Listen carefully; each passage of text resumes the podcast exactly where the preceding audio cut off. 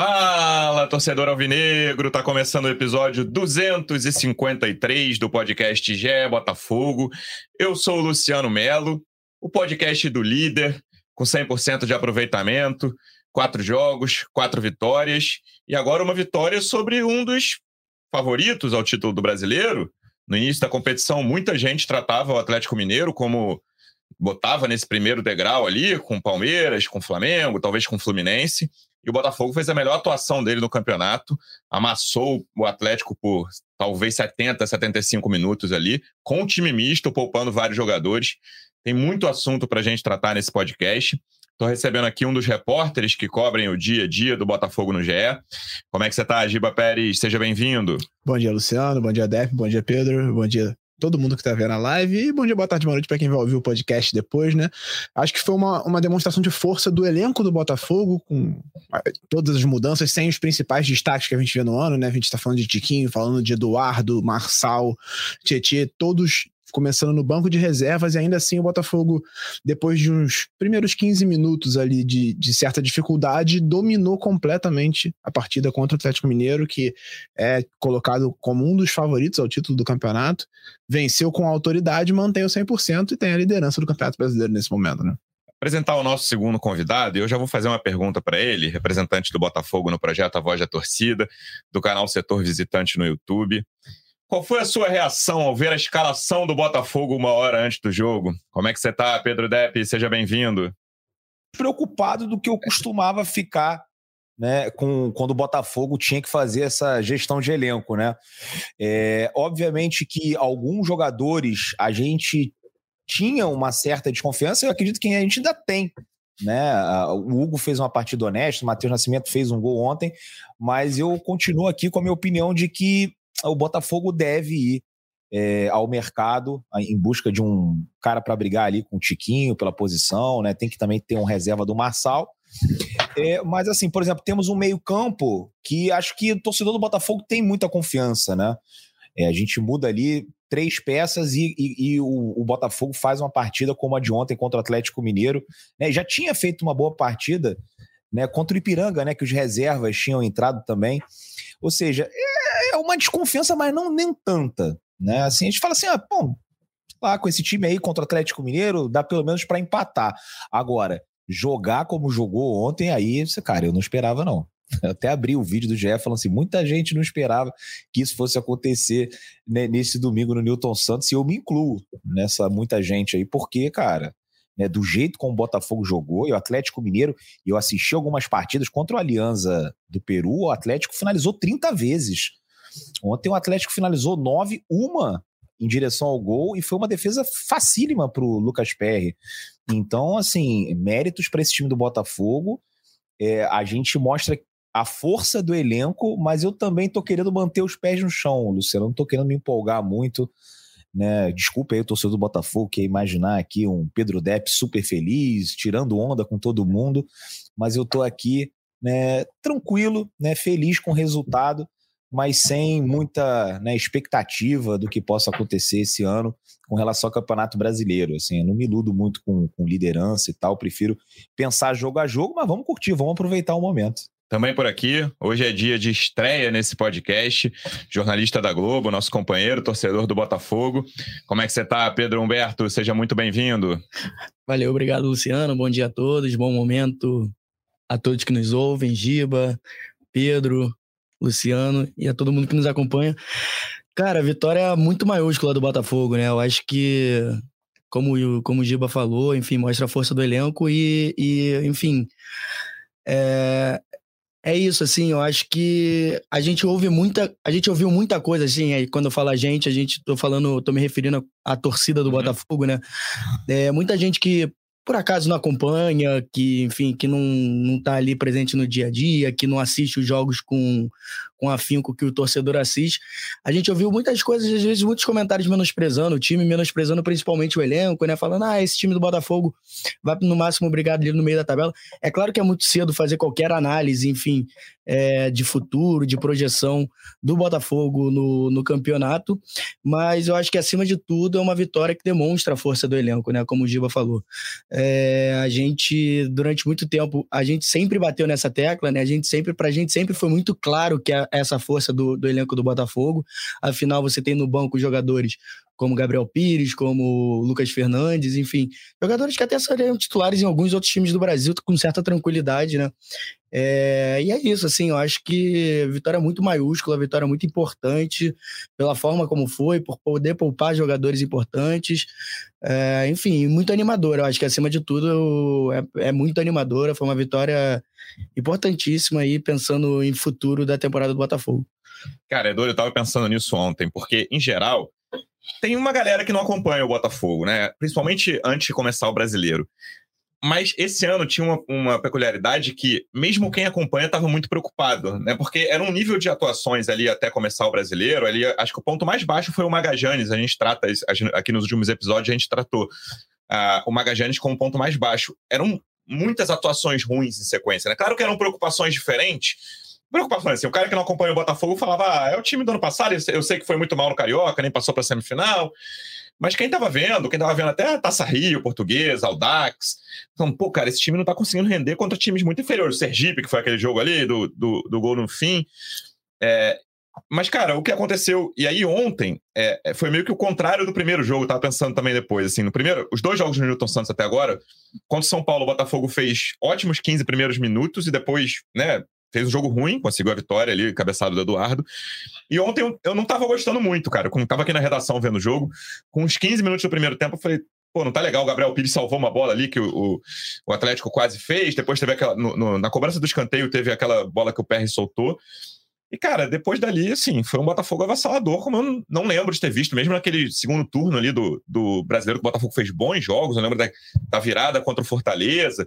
Lá, teve alguns bons jogos do Botafogo. E, cara, não lembro de contra um time forte o Botafogo ter jogado tão bem. Claro que o Atlético tem as questões deles lá, e aí vai ser tratado no, no GE Atlético Mineiro.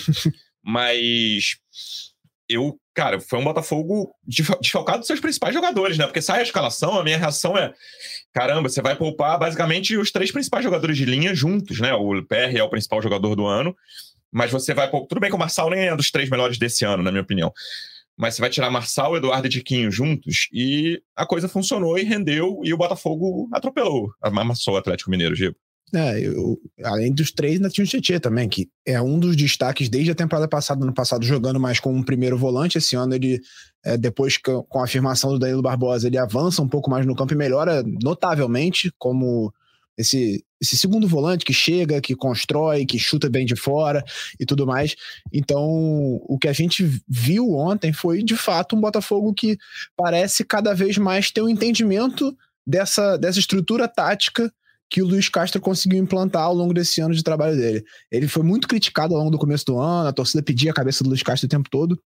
Mas a verdade é que o trabalho é bem feito, é um trabalho estruturado e acredito que a questão física pesa muito também. O planejamento da temporada foi construído para que o Botafogo chegasse ao auge físico nesse momento, que ele chegasse para o Campeonato Brasileiro, para as claro. competições mais importantes, com uma estrutura física para sustentar o jogo que o Botafogo se propõe a jogar. É, a, gente, a gente entra, às vezes, muito nessa discussão de ah, tem posse de bola, não tem posse de bola. O Botafogo, nesse momento, é o time com menor posse de bola no Campeonato Brasileiro e lidera, porque a estrutura do jogo do Botafogo se propõe a ser assim. E aí, quando a gente fala que o Botafogo joga bem sem a bola, não quer dizer que o Botafogo é retranqueiro. Não, o Botafogo ele controla as partidas sem ter a bola e foi exatamente o que ele fez ontem contra o Atlético. O Atlético ficou com a bola a maior parte do tempo, 61% segundo o nosso scout, mas o Botafogo não foi ameaçado a partir dos, dos 20 minutos de jogo. Ele conseguiu controlar, ele conseguiu fechar os espaços no meio, ele não deixou o Atlético empurrar ele para o campo de defesa, então o Atlético teve a bola, mas ficou circulando ali pelo meio campo em busca de espaço e não encontrou. O Botafogo conseguiu forçar o jogo por fora, o Atlético não produzia nada, o Hulk saiu completamente do jogo depois dos primeiros ali 20 minutos de partida, e o Botafogo passou a controlar e, e estocar em velocidade com o Júnior Santos e o Vitor Sá, que jogaram muita bola. O Júnior Santos jogou muita bola. O Vitor Sá, a gente deu a maior nota para ele no, no, nas situações, por, é. porque foi o jogador que mais finalizou na partida. Foram mais de sete finalizações dele, fez um gol, quase fez outro, decidiu o jogo. Mas o Júnior Santos, para mim, foi o melhor em campo ontem. O que ele jogou assim no primeiro tempo foi notável. Ele foi o jogador que mais produziu para o Botafogo. Foi dele, do pé dele que saíram as principais chances. Ele infernizou a vida do Rubens no primeiro tempo. O Rubens sai no intervalo, entra o Patrick no lugar dele e foi infernizado do mesmo jeito. Então, acho que realmente é, o, o Botafogo consegue se adaptar ao que o adversário apresenta para ele. Ainda vai ter algumas. A gente falou no episódio passado, né? Que tem algumas dificuldades quando enfrenta um time que se fecha e se defende bem. É, uma, é um processo, isso vai melhorar ao longo do, do, trabalho, mas nesse momento o Botafogo é um time adaptável e que joga muito bem, dependendo do adversário. Depp, você achou que foi o melhor jogo sob o comando do Luiz Castro até agora? Olha, difícil, né? Mas assim, acho que tá na, naquela prateleira do é, que o Botafogo melhor jogou com o Luiz Castro. É, acho que tem aquele jogo contra o Santos, né, no ano passado, um 3 a 0 que o Botafogo voa no Newton Santos. Eu gostei muito da partida contra o Fortaleza também. Né, o Botafogo é, lá no Castelão ganhou de 3 a 1 chegou a fazer 3 a 0 uh, ah, na equipe cearense. Tiveram outras boas partidas, né? Essa última contra o Flamengo também no Maracanã foi, foi bem interessante. E, mas acho que essa é, por ser o Atlético Mineiro, né, pelo fato do PR quase não ter feito defesa, acho que a gente pode colocar assim como o melhor jogo do Botafogo sob o comando é, do Luiz Castro. É, mas foram várias boas partidas, né? O recorde, se você for pegar só o campeonato brasileiro, desde que o Tiquinho chegou, né? Aquele jogo exatamente contra o Fortaleza, que quando as coisas começam a mudar, cara, o desempenho do Botafogo é muito bom. Sim. Né? É, é, muito bom e você nem tem muito o que falar. E teve esse, essa, esse início de temporada que realmente é, a gente tem que analisar também o contexto, que foi um Botafogo que não fez pré-temporada, que foi o último a se apresentar, que colocou o time com nove dias é, de treinamento para estrear contra o Volta Redonda, e as coisas não saíram muito bem, e ali rolou né, várias incertezas por parte da torcida, da imprensa, né? Acho que da diretoria também, o John Texel, o Mazuco né, e companhia devem ter pensado bastante. Né? Ainda bem que seguraram essa onda. Acredito que num Botafogo associativo o Luiz teria sido demitido. Né? Imagina só se fosse um ano de eleição, então seria demitido com certeza, porque eles eram obrigados a dar uma resposta ali para os sócios que depois iriam votar. Né? Eu confesso para vocês que depois daquele jogo contra o Magadiantes também teria trocado se fosse um dirigente amador, né? Se fosse ali o vice-presidente de futebol. Gente, isso aí, o Botafogo nunca correu esse risco porque eu, eu nunca nem cogitei, apesar de ser sócio proprietário, né? Nunca quis entrar em chapa nenhuma por saber que não tinha né, preparo suficiente para assumir um cargo importante dentro do Botafogo, né, relacionado a futebol. Né? Então, assim, eu teria trocado. Que bom que ficou né, é, a gente já vê uma mudança, porque é, é, esses 14 jogos invictos, a primeira parte, assim, ela é meio esquisita, né? São vitórias, assim, por exemplo, aquele 5 a 2 contra o Aldax, foi um Sim. jogo que a torcida lá em Volta Redonda não curtiu muito. Né? Teve também empate contra a Portuguesa, que o Castro foi muito vaiado. Mas a gente também tem que falar, olha só, tô falando de jogos em volta redonda. Nessa primeira parte da temporada, Botafogo não jogou no Newton Santos, fazia muitas viagens, o time não parava. Eu acompanho, né, porque estou presente em todos os jogos, sei que, cara, é, bate o cansaço. Se bate para mim, imagina para os jogadores, né? É, então, assim, é, acredito que essa tem entrado, né, para o top 3, né? Mas podemos colocar aí como a número 1 do, do Botafogo sob o comando do Luiz Castro. Que bom que ficou. E é o que a gente sempre disse aqui, né, cara? A gente, pô, eu sempre torci para dar certo. Né? Queria muito que, com tudo que a gente viu sobre o Luiz Castro, né? Pô, todo mundo maratonou os podcasts dele, do Vitor Severino e tal, falando, pô, esses caras entendem de bola. E agora, era aquela questão, podia não dar o match. Eu cheguei a pensar que não tinha dado, mas estou errado, né? Acho que o grande pai da torcida aí do Botafogo também é, estava errada. E o Luiz Castro vem fazendo aí um ótimo trabalho em Campeonato Brasileiro. Campeonato Brasileiro, desde que o Tiquinho chegou, o trabalho é excelente não tenho que argumentar. O que o Depp falou no início da resposta dele, Pedro, foi uma das coisas que mais me chamaram a atenção sobre ontem. Porque se a gente conversasse antes, eu tô falando até antes de sair a escalação, quando a gente, se a gente imaginasse que o Botafogo ia com titular, ou poupando só um ou dois, e falasse, pô, o Botafogo vai vencer o jogo, sim, resultado absolutamente normal. Mas eu provavelmente falaria assim, pô, acho que o PR vai ser um dos melhores em campo, vai ser muito exigido. E isso me chamou muita atenção ontem, cara. É um time que defensivamente correu muito pouco risco, cara. O, em termos de finalização, eu tava até olhando o scout aqui, o Botafogo teve 20 e o Galo teve 9, assim, é mais que o dobro. Teve até, tem, tem a gente tá olhando, faz o foot stats aqui, mas tem no, outras que no botaram... Gol foram 11 do Botafogo a 3. 11 a 3. É, o PR ontem, ele é um dos caras que mais fizeram defesas no campeonato, e hoje, ontem ele fez uma, considerada mais dificilzinha, nem tão difícil. É, e foi um time que, fora esse primeiro, é que é um lance de escanteio, ele, né, uma bola aérea que o Galo ameaçou no começo, é um time que poupando e sem o Danilo, que ele não é poupado, né? Que te, se machucou e, e tinha sido, estava sendo fundamental nessa proteção à defesa ali nesses últimos jogos. E vai ser, é, pelo ao que tudo indica, o Botafogo falou em lesão significativa, vai ficar um tempinho fora. Sem esse cara que estava protegendo, claro que a dupla de zaga é um dos pontos fortes do Botafogo na temporada, mas as laterais, né, a gente considera problemáticas, ainda mais pensando sem o Marçal, né, jogando o Hugo na esquerda. É, e contra um ataque poderoso, cara. Contra o Galo de Hulk e Paulinho aí, dois sei lá, possivelmente 20. O Hulk é top 3 do Brasil para mim, e o Paulinho, sei lá, entre o décimo e o vigésimo melhor jogador do Brasil.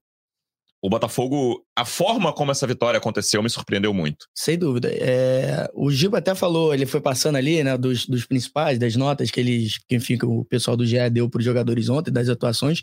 E aí eu acho que faz menção especial aos dois laterais, principalmente o de Plácido, Acho que foi a melhor partida do Di Plácido com a camisa do Botafogo. Ele deu assistência, mas defensivamente ele foi muito bem. Dois bons jogos muito bem. Né? Ele jogou bem contra ele. Deu. É. Eu gostei. Não, foi melhor ontem, achei. Não, ontem foi melhor, mas Não, e eu acho, eu acho que ele, eu acho sinceramente, assim, o primeiro tempo dele contra o Bahia é muito fraco. Acho que o gol, inclusive, sai nas costas dele, sai ele, ele dá um bote na, lá na frente, toma a bola nas costas. Mas o segundo tempo dele contra o Bahia já é muito bom.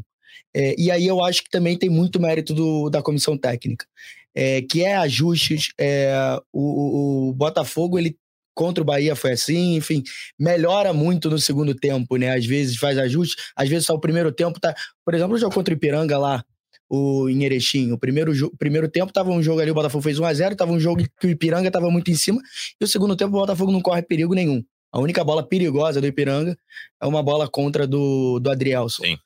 É, então acho que tem muito mérito. E aí, voltando ao jogo de ontem, eu acho que assim, é, vale menções ao de Plácido, especialmente, e também eu acho que Gabriel Pires e Marlon Freitas. É, os dois jogaram muita bola.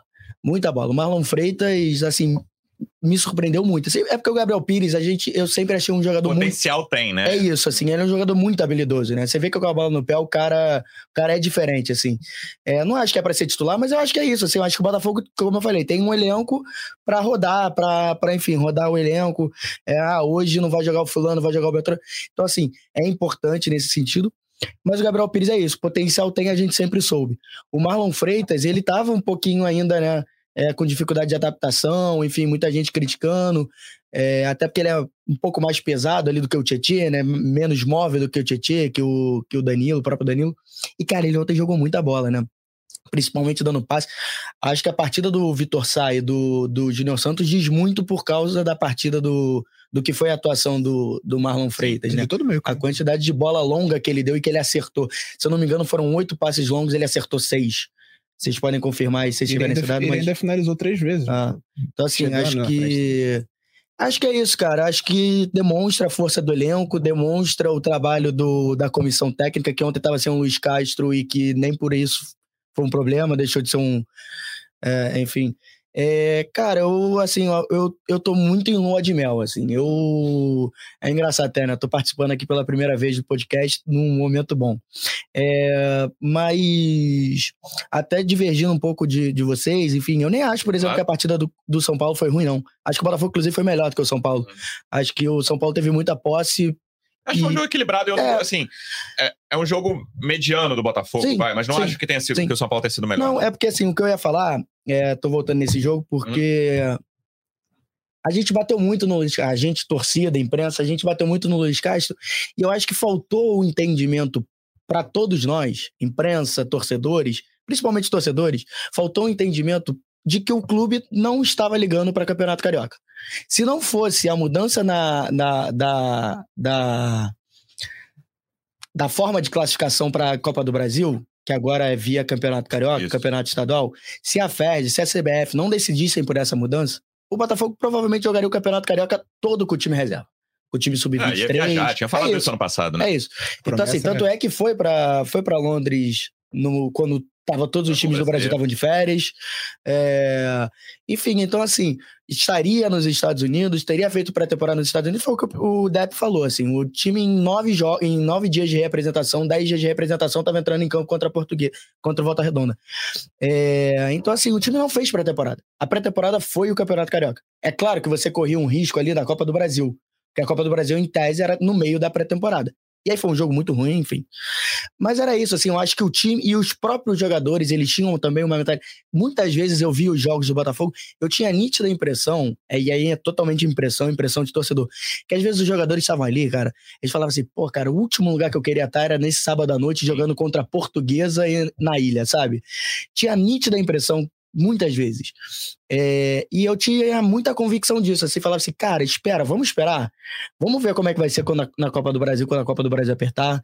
Vamos ver na Sul-Americana quando a Sul-Americana começar. Vamos ver no Brasileiro. E querendo ou não, o time tá dando essa resposta. Né? O, o time como um todo. É, e eu acho que é uma resposta muito satisfatória, assim, não é por causa de resultados, não.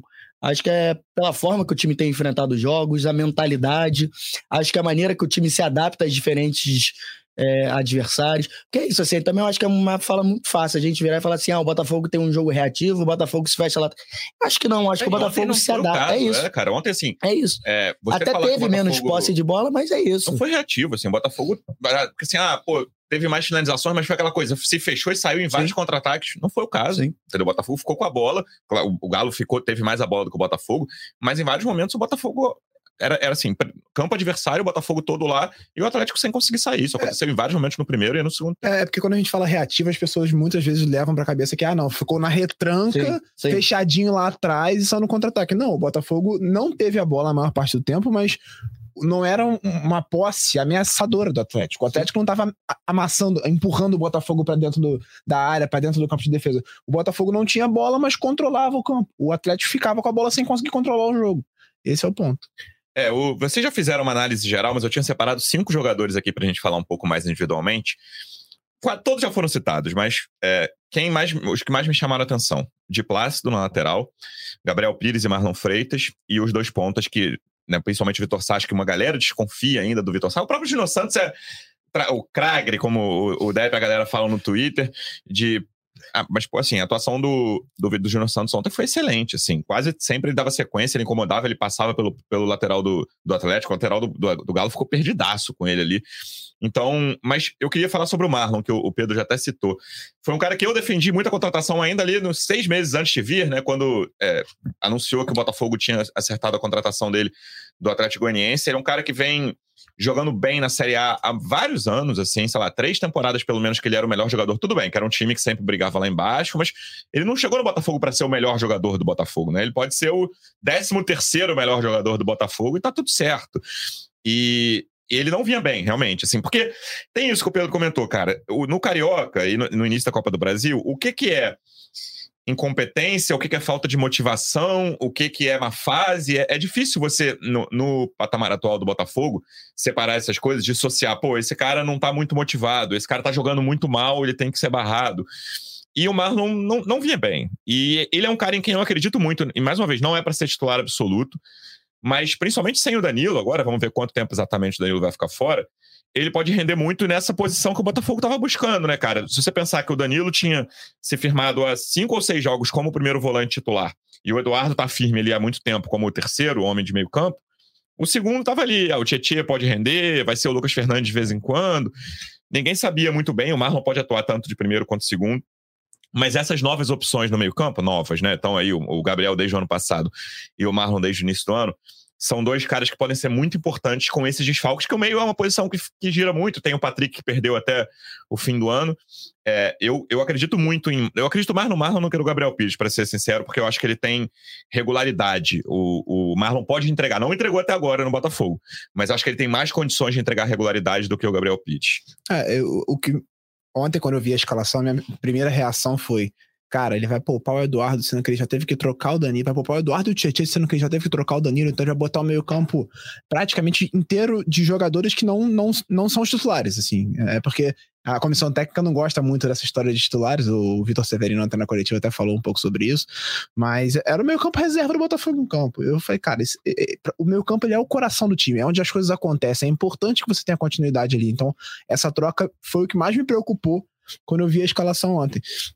E o Marlon, ele, ele é um jogador de, de alguma qualidade técnica, ele mostrou isso no Atlético, no Atlético Goianiense, e de características diferentes do Danilo. Ele é um cara que tem um pouco mais de chegada, ele tem um pouco mais de presença ali na entrada da área, ele chuta bem de fora, uma coisa que o Danilo ainda não mostrou no Botafogo.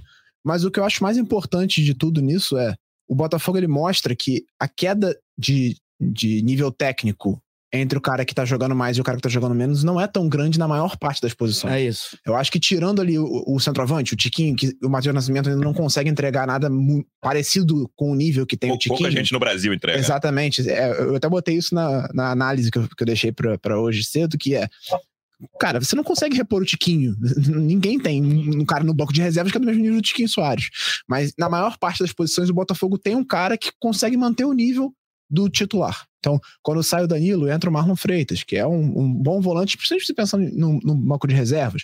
Sai o Tietê, entrou o Gabriel Pires ontem, é, jogou bem, o Lucas Fernandes. É porque, no, no caso do, do, do, Gabriel Pires e do Lucas Fernandes, a comissão técnica entende que o Gabriel joga um pouco mais à frente que o Lucas. Então, ele bota meio que o Lucas de reserva do Tietê, né? E o Gabriel na reserva do Eduardo, entre aspas. Então, são jogadores que mantêm o nível técnico e aí você consegue jogar mais ou menos sempre no mesmo, no mesmo nível de intensidade de competitividade. A questão mais, para mim, assim, de titular e reserva é de característica, né? Quando você tira o Júnior Santos e bota o Gustavo Salve, você muda completamente a característica do setor e aí tem que mudar o jeito de jogar. Mas falando sobre o Marlon Freitas especificamente, para mim é um jogador de ótimo nível, que seria titular em boa parte da Série A. Ele mostrou isso no Atlético Goianiense, ele consegue jogar em alto nível na primeira divisão do Campeonato Brasileiro. Poderia estar tá em algum time até onde ele teria mais tempo de jogo do que é, vai tá tendo no Botafogo. E aí você tem uma peça de reposição dessa no banco quando você perde um titular, você tem essa disputa, né? Então, o Marlon entrou, entrou bem, vai se continuar jogando nesse nível que ele jogou contra o Atlético Mineiro, vai ganhar mais minutos e quando o Danilo voltar, vai ter que recuperar a vaga. Não, não vai voltar ganhando, puxando e entrando como titular. Ele vai ter que recuperar porque o Marlon, se jogar nesse nível, vai ser titular provavelmente. É, acho que essa é uma das minhas maiores razões de otimismo, Depp, pro, pro Botafogo no brasileiro. Porque se você olhar o banco, e aí, obviamente, eu não tô falando do banco de ontem, que tinha Tiquinho, tinha Eduardo, tinha Marçal. Você pensar no time completo do Botafogo, cara, o banco do Botafogo é top 7, top 8 no máximo do brasileiro, assim, porque tem muita opção, assim. Tirando os principais times ali, três ou quatro, Cara, no máximo os, não, no mínimo. É, exatamente. Os bancos são muito fracos no Campeonato Brasileiro, assim, se você olhar, cara. Assim, é muito jogador ruim de times grandes, assim, times que você, na, no início do brasileiro, fala, ah, tem, vai brigar por G6, aí tranquilo. E o Botafogo tem, tem banco melhor que quase todos, quase todos esses times, se você olhar. Claro, reforçando, não é o banco de ontem, é o banco com time completo. Essas opções, que não são brilhantes, assim, é difícil você pensar o Botafogo completo. Pô, quem é o, né, o, o cara que joga muito que tá no banco? Você não tem, mas você tem muito cara nota 6,5, 7 ali que vai te entregar, e aí isso me deixa confiante para essa sequência, Dep. Ainda que, obviamente, o Botafogo vai perder pontos, vai perder jogos em casa, fora, mas é, no meio de uma maratona, que quase todos os times lá de cima estão numa maratona, seja Libertadores, Sul-Americana, Copa do Brasil, é, essa quantidade de opções me dá otimismo para uma sequência de ficar ali de G6, G8. É, esse era o meu maior medo. Quando a gente fez análise aqui do brasileiro, eu coloquei o Botafogo numa posição de meio de tabela, é, porque achava né, que o Botafogo, com as três competições que ele está envolvido esse ano, poderia correr o risco de acontecer algo parecido com o que aconteceu com Fortaleza no passado. Né? O Fortaleza que tinha um, um bom time, tem ainda um bom time, na, na ocasião não tinha um bom elenco e por né, colocar ali um, uma prioridade na Copa Libertadores, na Copa do Brasil, acabou né, tendo muitas dificuldades no Campeonato Brasileiro. Né? E a gente tinha algumas dúvidas com relação a certos jogadores. Né? É, a gente falou aqui algumas vezes assim que o, por exemplo, o meio-campo do Botafogo era meio que uma questão resolvida, né? Ninguém tinha né, muita, muitas dúvidas. As pontas né? Em algum momento ali, o pessoal que jogava pela direita também foi bastante criticado, mas isso eram titulares e reservas, né? E, mas conseguiram recuperar, estão jogando muita bola, todos eles. Né? Os dois zagueiros, acho que é, o torcedor do Botafogo também confiava, um pouco menos no Sampaio, mas achava que o, o Segovia era, era um bom substituto para o Cuesta. Né? Na lateral direita, acho que estão ali mais ou menos todos no mesmo nível. O torcedor do Botafogo também não, não tem muita confiança, mas algumas posições que ele reclamava muito. Falou, pô, não dá para o Marçal é, não ter um reserva aqui, se não for do mesmo nível, que eu acho muito difícil, mas alguém que não faça com que o nível caia tanto. A mesma coisa o Tiquinho Soares.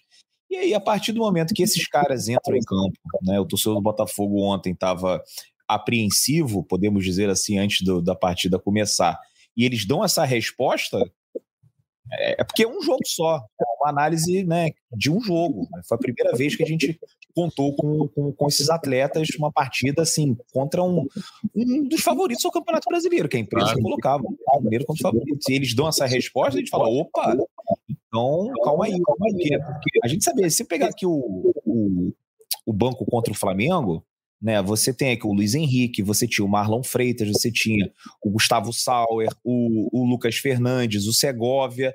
Né, são opções para entrar no segundo tempo, mas assim, jogar a responsa e falar assim: agora vocês vão ser titulares, vão entrar lá contra o Atlético Mineiro e tem que dar conta do recado. Complicado, né? Então, assim, por mais que o torcedor do Botafogo tivesse alguma dúvida, e eu me incluo nessa também, com relação é, à entrada de alguns desses jogadores, né? Vamos ver agora o que vai acontecer, Luciano, porque se a gente conseguir né, é, fazer com que esse time não perca muito, né, fazendo essa rotação, né, fazendo essa gestão de elenco, aí, cara, né, meio que o céu é o limite aí para esse time do Botafogo, porque eu ainda acredito que o Botafogo vai forte nessa segunda janela de transferência, principalmente se conseguir né, manter o padrão, que aí eu acho que é, o Textor, o pessoal que está lá, fala assim, opa, calma aí, temos uma chance aqui, não podemos desperdiçar.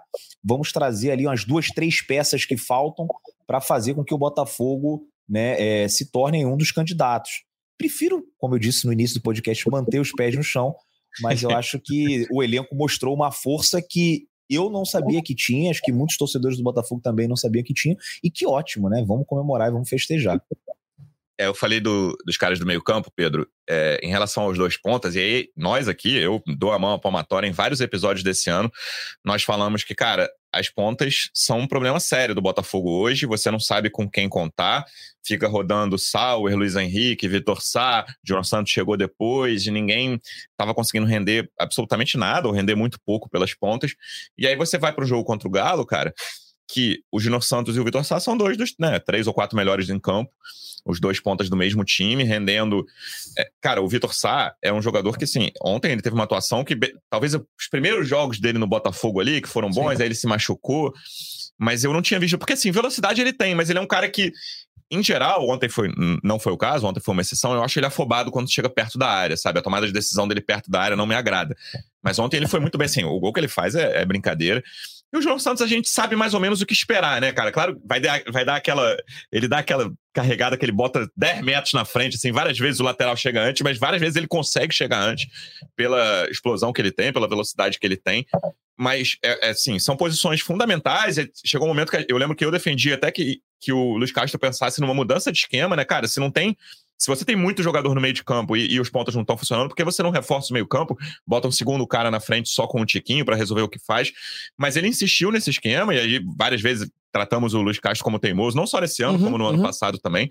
Mas ele é um cara de convicções que estão dando resultado, né? Essas convicções estão pagando e acho que esse exemplo da atuação dos dois pontas ontem mostra bem isso que acontece, esse, esse processo que está que tá dando resultado no Botafogo. Cara, eu eu concordo.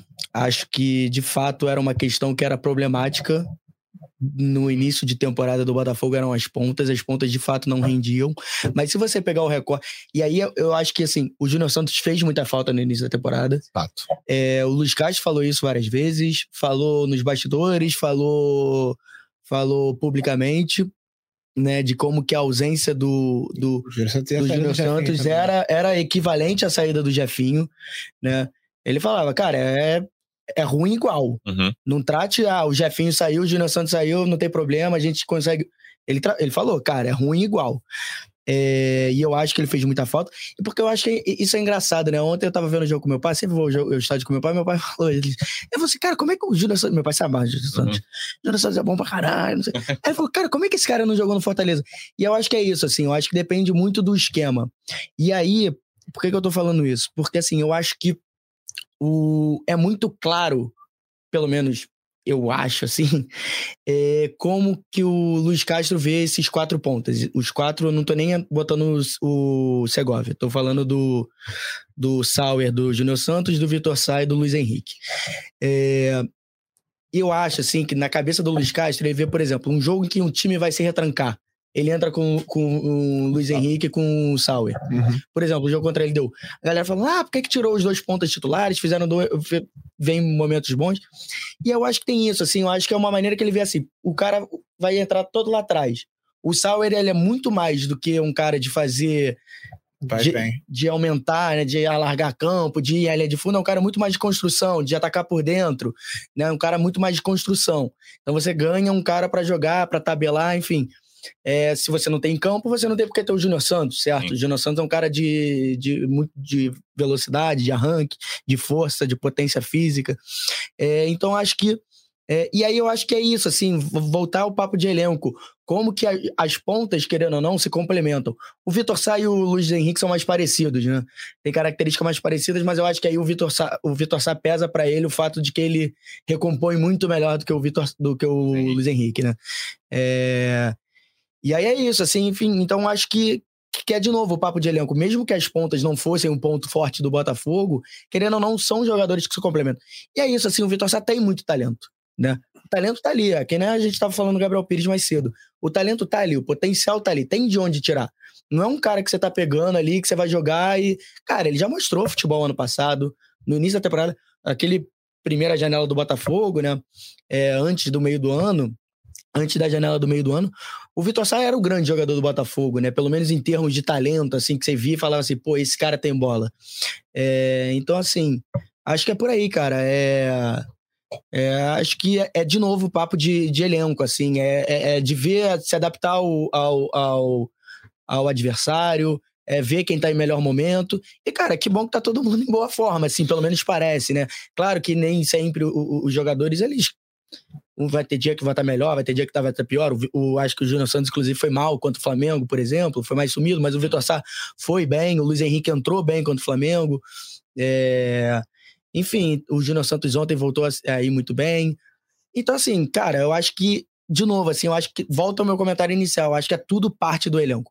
Acho que ontem o Botafogo mostrou, assim, cara, escancarou, assim, para quem tinha dúvida, seja torcedor, seja a imprensa que por acaso menosprezasse, assim, cara, tem elenco. Foi o que você falou, assim, você tem de onde tirar do banco. A gente brincava muito, né? A gente, a imprensa agora, tô falando da imprensa. A imprensa sempre falou, né? Ah, o ano passado, quando o Flamengo poupava o time, né? E entrava tinha aquelas fotos que entrava Gabigol, Pedro, juntos, né? é, Everton Ribeiro e, e Arrascaeta, que entravam os quatro juntos, aí tinha foto, ah, cavalaria, não sei o quê. Cara, o Botafogo hoje tem. Claro que não é nessa, nessa, nessa qualidade, né? mas tem. Ontem entrou junto Tietê, Eduardo e Tiquinho, não necessariamente juntos, mas entraram. Então, assim, é, acho que nem tinha necessidade de entrar. o jogo 2x0 nem tinha necessidade. É, nem tinha necessidade de entrar. Mas, enfim, é, é isso. Assim, eu acho que é é o papo de elenco, cara. E eu acho que isso é muito importante pro Botafogo, pra sequência do Botafogo, pensando em Sul-Americana, pensando em Copa do Brasil e pensando em brasileiro. Essa questão do Luiz Castro, o Depp citou isso mais cedo, Giba, é, fica muito claro e é mais uma demonstração do que muda é, com a SAF, né? Claro que assim, a SAF exige dirigente competente, não é a SAF pela SAF, né? A SAF, claro que exige dinheiro, e aí é a primeira qual é a primeira mudança que o torcedor vê a partir do momento em que o clube vira SAF, um clube que estava numa situação, e hoje, até hoje no Brasil, todos que viraram SAF estavam em situações financeiras muito dramáticas. O, o Bragantino é pré-SAF ali, não estava dramático, mas era um clube muito pequeno. Você primeiro vê a injeção de dinheiro, né? Você contrata jogadores que você não conseguia contratar, beleza, mas isso pode morrer no curto prazo. Acho que essa é uma preocupação de todo torcedor de clube com SAF do Botafogo não é diferente. Mas a gestão é fundamental no médio prazo. Claro que o dinheiro continua sendo absolutamente fundamental. Mas no médio e longo prazo, cara, a gestão vai ser chave. E aí você precisa. Essa questão de treinador. Claro que vai haver momentos em que o treinador não vai conseguir entregar, ou, o treinador é fraco, houve uma, um erro na escolha do treinador, e eu acho realmente que o, a SAF, em alguns momentos, vai demorar mais a demitir do que o associativo, e isso vai ser ruim, né? Se o treinador não, não conseguir entregar, não é, ah, assim, eu acho que treinador precisa ter muito mais tempo do que tem no Brasil, via de regra. O Brasil, todo mundo sabe, enfim, moinhos de treinadores, não preciso ficar repetindo clichês aqui. Mas, em geral, precisa de mais tempo. Mas alguns momentos a, a, a, troca é importante porque a coisa não está funcionando. E eu achei aqui, pelo menos em dois momentos, um ano passado e um esse, que a troca era importante. E o tempo provou que eu estava errado. E que os dirigentes que mantiveram o Luiz estavam certos. Essa questão da gestão. É, para mim é tão importante quanto o dinheiro nos clubes que viraram SAF, assim. Por que, que eu quero virar SAF, assim, um clube que não virou SAF ainda, que olha o Botafogo hoje, líder do campeonato, beleza, quatro rodadas só. Um, tem mais dinheiro do que tinha, e dois, você não, não dirige com o coração, cara. Claro que você precisa entender a torcida do Botafogo. A gente vai falar sobre torcida daqui a pouco aqui, preço de ingresso, comportamento no estádio, mas você precisa entender o que se passa num, num ambiente de apaixonados, mas você não toma decisão com o coração. E acho que isso está muito claro nessa questão da manutenção do Luiz Castro. É, eu, eu acho que o sucesso do Botafogo é importante para o futebol brasileiro nesse sentido, das pessoas entenderem que é, evolução não é sempre linear. Porque aqui a gente trata o futebol como o seguinte: você contrata um treinador, aí o time melhora e ele vai melhorando. E aí chega no momento que existe uma queda que é natural, que faz parte da vida. O time cai de desempenho. E qual é a solução que a gente que todos os times aqui sempre encontram? Demite o treinador e traz outro. E aí fica nesse sobe e desce, trocando sem ter uma estrutura. Só que a gente precisa entender que certo, você vai contratar um treinador, ele vai me mexer no time, ele vai fazer as mudanças, vai colocar a identidade dele, do, jeito que ele gosta de, de construir aquele jogo, e em algum momento o desempenho vai cair e ele tem capacidade depois dessa queda, do time cair de desempenho, não conseguir entregar, de recuperar isso e fazer o time jogar. E foi exatamente o que o Castro mostrou. Existia um planejamento, o time teve uma queda de desempenho, ele conseguiu manter o trabalho e recuperar isso depois. Então, eu acho que é importante nesse sentido, porque é, o que eu acho que muda com a SAF, e isso precisa mudar nos outros clubes também, é você sabe por que você está contratando aquele cara. Porque os clubes associativos, o padrão do futebol brasileiro era os, os quem comanda o futebol não sabe por que está contratando e aí ele demite porque ele nunca teve convicção no que ele estava fazendo. Ele contratou porque alguém indicou, porque alguém falou que o cara era bom. O cara, ele, ele não escolhe o treinador pensando, não, esse cara vai fazer isso, vai casar bem com as características que eu tenho dentro do meu elenco, e aí vai funcionar por causa disso. Em geral, acontece por acaso. A gente viu aí, por exemplo, o Flamengo de 2019, que ganhou tudo com o Jorge Jesus, e até hoje eles não conseguiram encontrar um outro treinador depois. Por quê? Porque eles não sabem por que, que eles ganharam tudo com o Jorge Jesus. Eles não têm a menor ideia do que que o trabalho do Jorge Jesus trouxe para aquele elenco que fez aquele elenco ganhar. E estão dando tiro no escuro contratando um treinador estrangeiro.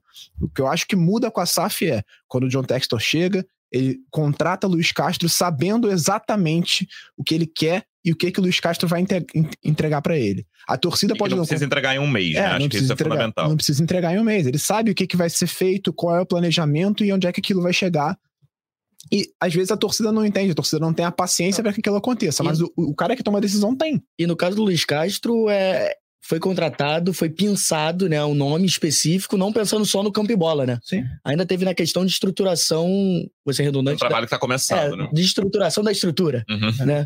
É isso, assim, de uma estrutura fora do, do gramado, de pensar CT, de pensar estilo de jogo como clube, né? Desenvolvimento de jovens. O, o Textor falou isso quando, quando ele escolhe o Luiz Castro, ele fala, eu tô trazendo ele por causa disso, porque ele faz isso bem e ele vai me ajudar a montar o Botafogo Way lá, que é o jeito do Botafogo jogar, de desenvolver a, a base, os jogadores jovens e tudo mais. Então ele sabe por que, que ele tá contratando, e é por isso que ele não demite porque o, o Castro está entregando exatamente o que ele espera. E a gente está vendo o resultado agora em campo, mas é. dentro, internamente, aquilo já estava sendo feito. Eu ia falar isso, assim, a gente não consegue nem avaliar quando a gente vira e fala assim, cara, demite o Luiz Castro porque não está dando resultado.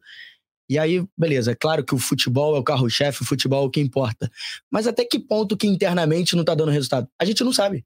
A gente não está presente no dia a dia, a gente não sabe ali o que, que ele está sendo feito, o que está deixando de ser feito, como que é avaliado, é, o que, que o Luiz Castro trouxe, como mudou a mentalidade. E aí, muitas vezes, a gente fica refém de resultado, né? É, enfim, aí a gente analisa. As nossas análises são baseadas em resultado. Sim. É, né? E a gente tá ali, cara, beleza. É, pô, falam muito, né? Que o, tinha perdido o elenco, que os jogadores não queriam mais jogar. E, cara, você vê hoje, assim, você vê os vídeos de bastidores, você vê, sabe? Então, assim, é tudo muito relativo a resultado, né? Eu acho que, que enfim, o, o, é importante, como, cara, eu acho que o comentário é isso, assim, do Giba. É importante, a, o sucesso do Luiz Castro, eu acho que é um exemplo pro futebol brasileiro. É isso, assim. E tomara que tenha sucesso mesmo, assim, que seja Abel Ferreira. É, é... Pô, dois Libertadores, amigo. Pô, que isso. Precisa de dois, não. Ô, Depp, eu queria falar contigo sobre essa questão de torcedor, assim. A gente viu muita discussão ontem, cara. Ontem à noite, Twitter, cara, é, muita gente comemorando, mas muito torcedor inundando, flodando com ah, é, o que, que você acha de 18 mil num jogo assim? É, é tem, deveria ter mais, mas assim, o apoio foi né, incondicional, viu o jogo pela TV, mas o tempo inteiro a torcida apoiando. Eu queria saber, assim, Cara, o que, que você acha? E aí vou começar até com o Pedro, que está aqui, que, que hoje é o estreante da, do podcast. O que, que você acha, um, da presença de público? Claro que tem o preço de ingresso envolvido nisso. É, você esperava mais num jogo como ontem? Você acha que o estádio. Me, me fala o que você acha essa, essa relação torcida do Botafogo, Newton Santos, preço de ingresso, que eu sei que é polêmica entre os torcedores. Cara, eu acho que você me jogou numa saia justa aqui, mas tudo bem. É, não, que eu vou. Eu, é, assim, eu acho que é uma resposta complicada e eu acho que cada torcedor tem a sua resposta. É, eu entendo, eu não tiro razão da torcida do Botafogo. É, acho que, enfim, é uma torcida sofrida pra caramba, é, carente, é, quer um título, é, enfim. Cara, acho louvável assim, o que a torcida fez em muitos momentos ruins do Botafogo em briga de rebaixamento. É, acho que o Botafogo, a torcida do Botafogo salvou muito o clube de, em outras quedas, de outras quedas. É, mas assim, eu admito que eu, cara, eu não consigo. Quer dizer, não, não, é que eu não consigo entender. Beleza que tem a questão do preço, mas assim, hoje a sensação que eu tenho é que tudo é uma desculpa. É, então, o preço do ingresso, é o resultado do jogo anterior, é o horário do jogo. É claro que o Botafogo não tem os melhores horários do jogo. O jogo, por exemplo, contra o Corinthians agora, cara, é 7 horas da noite. Quinta-feira. exatamente, o horário péssimo. péssimo. Sete horas da noite. Horário péssimo. péssimo. Pro é trabalhador é horrível, é. é. É claro que o Botafogo seria muito melhor ter jogado ontem às 4 horas da tarde. Não, não, não, não tira a razão. Mas, enfim, cara, eu acho que é isso, assim, eu acho que merecia é, o time merecia, o, enfim, o, o momento pede. Cara, a gente deve, deveria, assim, claro que eu entendo todas as dificuldades de novo, entendo que tem a questão do preço do ingresso, e estádio de futebol hoje é muito caro, é muito caro, qualquer estádio, porque você não vai pagar só o ingresso, você vai pagar bebida, você vai pagar comida, se você for levar seu filho, você vai pagar, né? É, enfim, a gente sabe da situação social do país e tudo mais. É, mas é isso, assim, eu acho que deveria ser um momento, como a torcida apoiou em outros momentos, como a torcida abraçou em outros momentos, em queda, em luta contra rebaixamento e tudo mais, eu acho que era o momento da torcida abraçar mais, chegar mais junto. É, enfim. Depp, eu quero ouvir de você. Você é a pessoa mais indicada para responder sobre isso. Ih, rapaz, travou acho que a gente perdeu o Depp, mas daqui a pouco ele é. fala mais um pouquinho só, sobre só isso. Giba, enquanto isso, um dá o seu pitaco de, de, repórter que cobre o clube. É, eu tenho uma opinião que você nunca pode culpar o cliente, né? Quando você está vendendo um produto, você não pode culpar o cliente. Para mim, o que fica claro nessa situação toda é que é, existe um erro de precificação. Se você não consegue. O futebol é o único produto que acha normal é, não esgotar, não, não tá cheio, né? Você bota um preço de ingresso, e aí, óbvio, existe alguém pensando, alguém que estudou, se preparou pra, e pensando nesse preço de ingresso, e, enfim, não é o meu caso, não é a minha especialidade, eu não sei é, qual é a lógica por trás, mas na minha cabeça não faz sentido você, se você bota o preço de ingresso e, e o, o, o, ingresso não se esgota, é, o preço tá errado. Uhum. É aquilo, assim, o, o, setor popular ontem, que é a leste superior, ela, ela tava bem cheia, assim, tava quase lotada, na minha impressão. Não, foi, não se esgotaram os ingressos antes da partida. Acho que até existia essa condição, 60 reais com meia 30 é um preço pensando no padrão do futebol brasileiro bem aceitável, é, acho que é um dos mais baratos do país no setor popular ali, então normal seria esgotar, mas quando você olha para leste inferior a 150, a oeste é, inferior a 200 reais, é um, é um preço alto, é um preço muito alto, e aí você já tem dificuldade de engajar a torcida no sentido de comprar, por mais que o time esteja bem, cara. Uhum. O time este, tá bem. É, é, é, um time que tá com resultado e cada vez mais com desempenho. Então, na minha opinião, sempre, se você não consegue esgotar, é porque o preço está errado. E aí depende, claro, da fase e tal.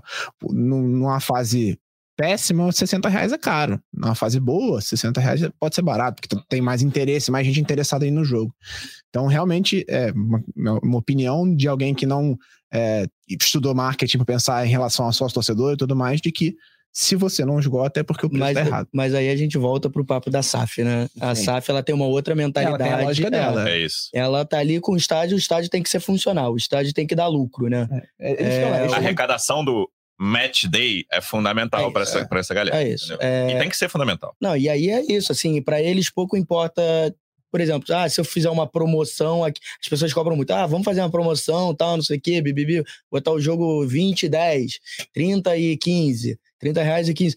E aí, cara, para esses caras, é, para que, que eu vou botar promoção e vou levar, sei lá, 10 mil a mais, não vai compensar. Então eu vou é, levar, vou é aumentar, é vou botar 150. A, promoção, a promoção vai desvalorizar o é sócio torcedor, eu é entendo isso, isso. Exatamente. Só que, é, cara, você tem que construir esse, esse, esse essa base de sócios. Então, se, se é para construir, que seja que você bote um preço mais barato no sócio no primeiro momento, um preço mais barato no ingresso, constrói essa base e vai desenvolvendo Mas... junto com o resultado. Porque você só vai conseguir fazer com que essa base de sócios cresça quando o torcedor sentir o risco de ficar fora do jogo. Eu concordo. O que vai tirar ele, vai fazer ele se associar e pagar o ingresso é ele ter medo de não conseguir na partida. E nesse momento ninguém tem, porque o estádio não lota. Sim. Mas o só para, enfim, arredondar, uhum. é, eu tenho a impressão, e aí eu trago um exemplo que não é SAF, mas é quase como fosse SAF.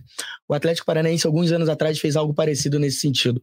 Botou ingressos muito caros tentando justamente levar o público como o público sendo majoritariamente sócio torcedor. É, e aí a torcida organizada até boicotou, falou que não ia, coisa muito parecida com o Botafogo no recentemente. A torcida deixou de ir e hoje o estádio, enfim, não tenho números exatos, mas o estádio é basicamente é, composto por sócios torcedores. Acho que 80% é por sócios torcedores nos jogos do Atlético. E isso, e aí eu tô aqui é uma informação. Uhum. Pessoas de dentro do clube me falaram que a política de ingresso é baseada no, no, no, exemplo do Atlético Paranaense. E aí o que eu ouvi foi justamente isso. Falava assim: ah, o Atlético Paranaense é exemplo para tudo. Quando a gente faz isso, é exemplo de gestão de clube. Quando a gente uhum faz isso, a gente a gente ele a é. gente tá errado. Tô, tô curioso para ver o público contra o Corinthians, certamente vai ser maior que o de ontem, mas tem essa questão de horário, horário. ser bem ruim, né? Quinta-feira, sete da noite. Vamos ver. E a gente vai voltar na sexta com tudo sobre esse jogo. Depp, eu vou perguntar para ele na sexta-feira que a internet dele ali, o pessoal tá brincando nos comentários que o vizinho trocou a senha do Wi-Fi, mas na sexta ele não escapa de responder sobre isso. Giba, obrigado mais uma vez pela presença e até a próxima. Forte abraço, Luciano. Um abraço a todo mundo. Até a próxima. Que o Botafogo continue vencendo, né? Que é o mais importante. Pedro, obrigado pela estreia. Vamos te chamar mais vezes. Muito valeu. Até a próxima, cara. Pô, cara, agradeço aí, Luciano, Giba, obrigado pelo convite. Dep, caiu aí, mas enfim, também agradeço aí. A todos que nos acompanharam, espero voltar em breve de novo para comentar mais vitórias, que assim seja. Obrigadão a todos. Boa, torcedor alvinegro. Obrigado mais uma vez pela audiência. Até a próxima. Um abraço. Partiu, louco, Abreu! Bateu!